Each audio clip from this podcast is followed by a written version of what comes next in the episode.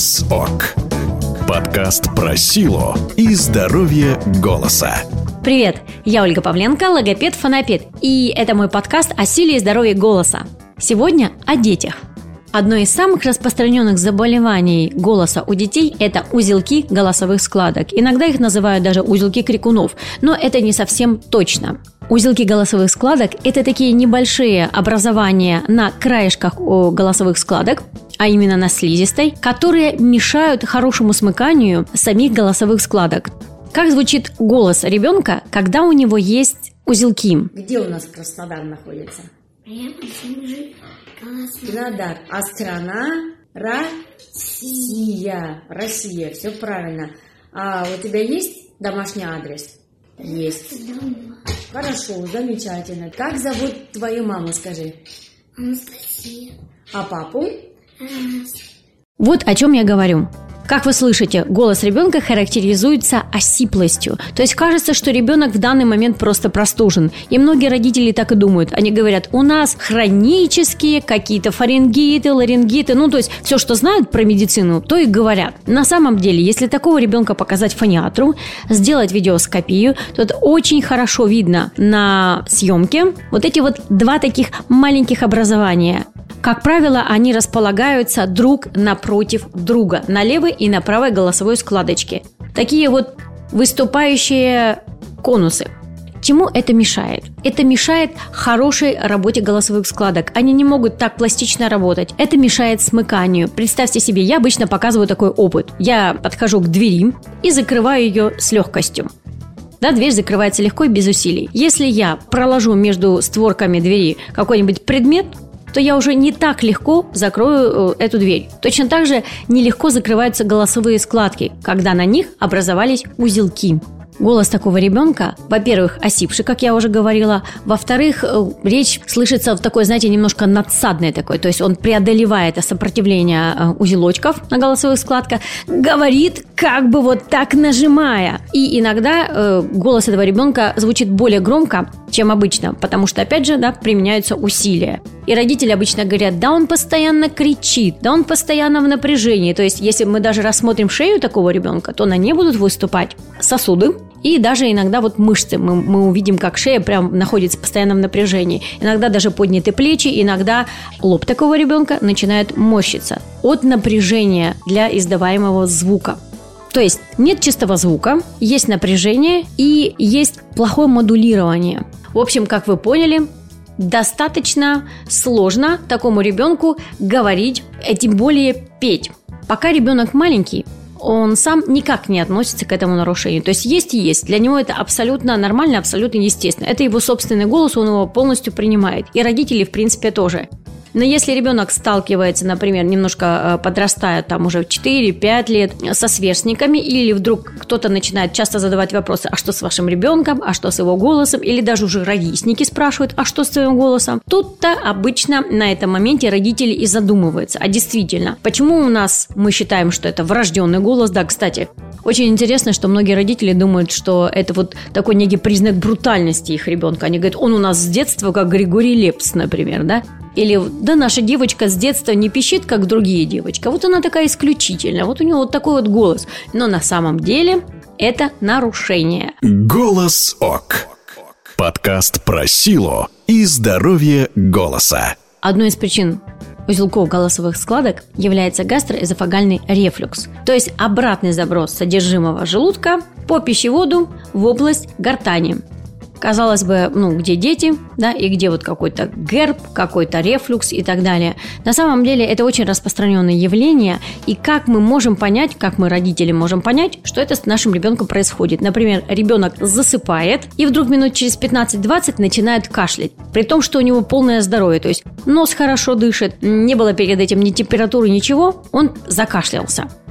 Это один из вариантов. То есть произошел заброс, и кашель как защитная реакция возник. Другой вариант, когда ребенок утром просыпается и вдруг начинает прям прочищать горло, прокашливается, и вы слышите, что у него слизь э, на голосовой складке. Потом этого кашля в течение дня нет. При этом, опять-таки, носик хорошо дышит, нос не заложен, э, нет температуры, нет никаких простудных явлений. Плюс вы еще можете слышать от такого ребенка по утрам, от его дыхания, такой, знаете, неприятный запах, такой, как будто бы прям какой-то непрочищенные зубы такие. Но на самом деле это как раз-таки из желудка запах идет. Что же мы можем сделать для того, чтобы избежать узелков голосовых складок? Первое. Это не нужно кормить на ночь еда у ребенка должна э, прекращаться за 2 часа до сна. Иногда даже некоторые доктора говорят, и гастроэнтерологи, и фониатры, что после 7 часов вечера кормить ребенка надо прекращать. Ничего, кроме воды. Как вы будете решать этот вопрос? Это все, конечно, решается через доктора, индивидуально. Ну, условно мы считаем, что дошкольников, а мы сейчас говорим именно о дошкольниках, что дошкольников, в принципе, нужно в 9-10 часов уже укладывать спать. Поэтому совершенно нормально, если ваш ребенок, допустим, поужинал в 7-8 часов вечера, и к 10 у него уже еда переварилась. Когда я говорю ничего, это значит ничего, кроме воды, потому что на все остальное у нас начинает выделяться желудочный сок. Даже если это чай без сахара, и даже если это какой-то морсик. И сейчас я скажу о самом, наверное, распространенном заблуждении родителей – это давать ребенку прямо перед сном кисломолочные продукты, думая, что сейчас мы м, ребенку на ночь э, как бы заселим полезной микрофлорой желудок, и утром он проснется вообще с новыми какими-то бактериями, которые э, принесут пользу. Нет, нет и еще раз нет. Кроме гастроэзофагального рефлюкса, это не принесет ничего. Э, когда ребенок изо дня в день получает эти кисломолочные продукты на ночь, то изо дня в день у него формируется гастроэзофагальный рефлюкс. И от длительного действия гастроэзофагального рефлюкса возникает ожог слизистой. Слизистая становится более рыхлой и более подвержены травматизации. И как следствие Здравствуйте, узелки голосовых складок. Голос ОК. Одна из моих любимых историй произошла несколько лет назад. К нам с фониатром обратилась мама мальчика, которая хотела, чтобы мальчик пел в церковном хоре. Они сейчас проживают в Краснодарском крае. То есть путь ее, чтобы вы понимали, к фониатру занимал там две автобусных пересадки. То есть насколько была велика мотивация этой мамы вылечить голос мальчика. Обратилась она, конечно же, как обычно, с осиплостью голоса мальчика. Его не взяли в церковный хор в воскресной школе, потому что у него был осипший голос. То есть было полное ощущение, что у ребенка сейчас простуда. Исследование доктора показало, что у ребенка просто узелки голосовых складок. Доктор, как всегда, назначил свой протокол лечения, в который входили и рекомендации, значит, не кормить, не поить ребенка за 2 часа до сна, определенные процедуры ингаляции, э, занятия с фонопедом и еще многоступенчатое лечение, физиолечение на моем занятии фонопедическом я всегда спрашиваю родителей, какие есть у вас привычки, даете вы э, ребенку перед сном, например, есть. Мама абсолютно все отрицала, мама этого мальчика. Ну, давайте назовем ее Елена. Так вот, Елена все отрицала. Говорила, что ничего мы не даем, все у нас замечательно, значит, э, упражнения мы разучили и довольно разъехались. И в течение двух-трех дней э, мама мне отписывала, что у нас все хорошо, голос стал улучшаться, лекарства помогают. И вдруг я стала получать через каждые, наверное, 3-4 дня от мамы вот с, с такой регулярностью сос-сообщения.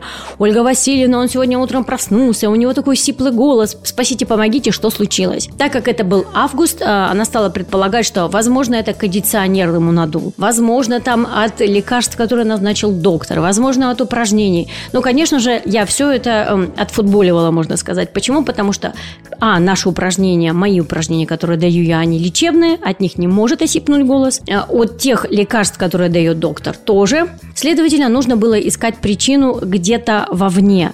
И мы, ну, скажем так, были в некотором недоумении. Елена несколько раз э, привозила мальчика к доктору, показывала его гортань. Доктор говорил, что гортань, в принципе, спокойная, носоглотка тоже, воспалительного процесса нет. Но почему же этот мальчик с периодичностью в несколько дней просыпался с дико осипшим голосом?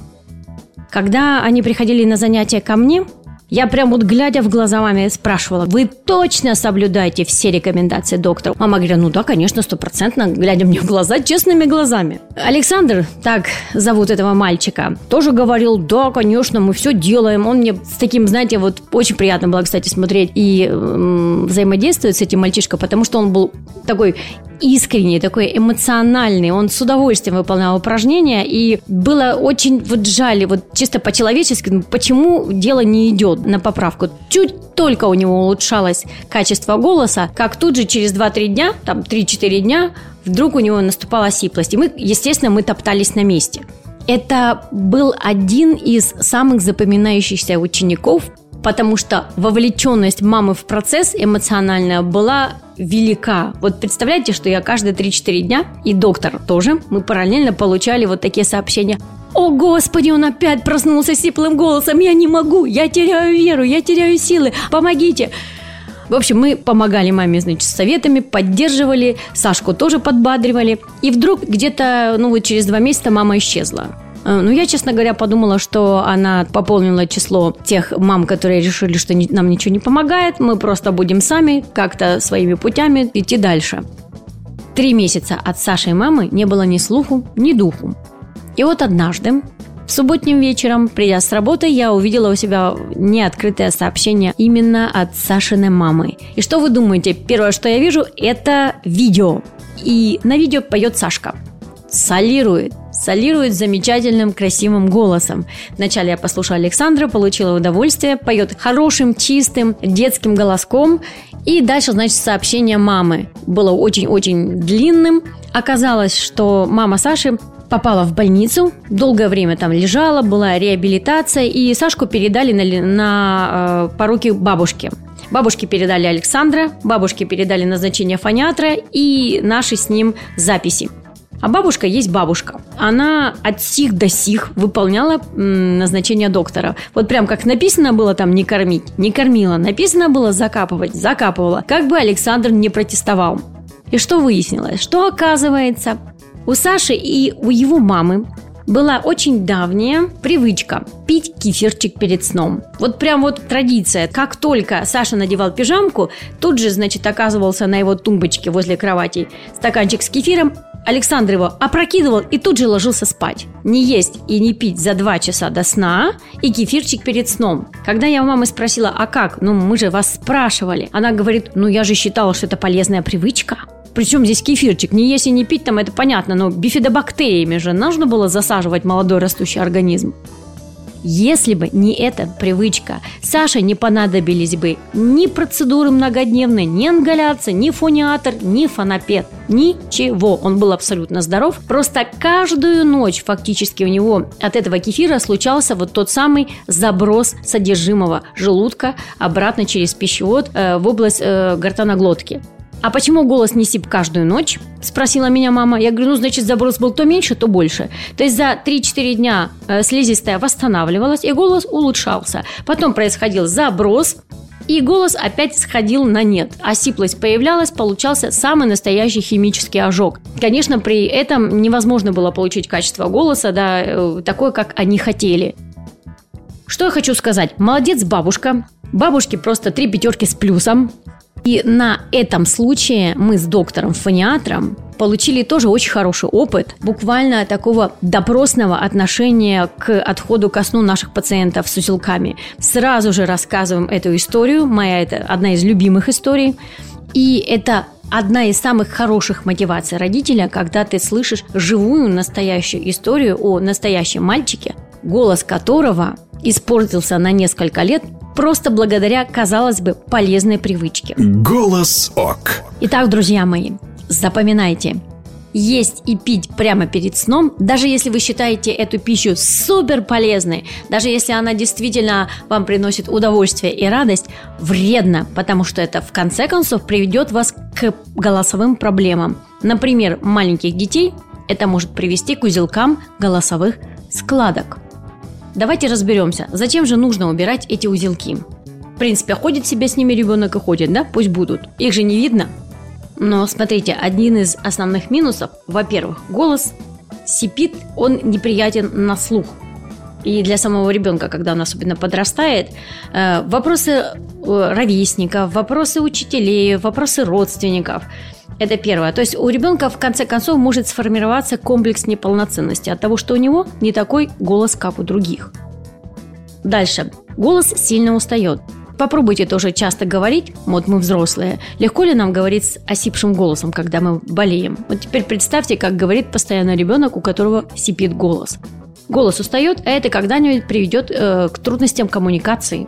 И потом детям с таким голосом, естественно, закрыты двери в драм-кружки, вокальные какие-то отделения, ну, потому что петь таким голосом невозможно. Голос ограничен в диапазоне и в своем функционале, пока эти узелки сохраняются.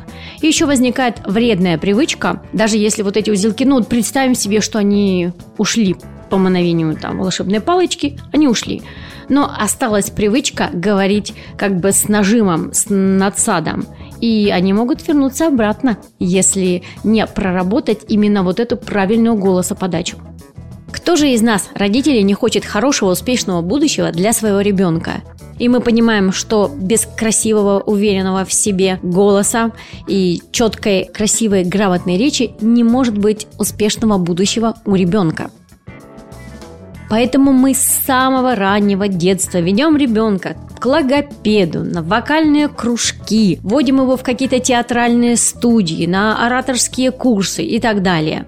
Но при этом нужно не забывать прежде всего, чтобы голос был здоров – Иногда под желанием воспитать в ребенке полезную привычку мы, наоборот, можем принести вред его здоровью.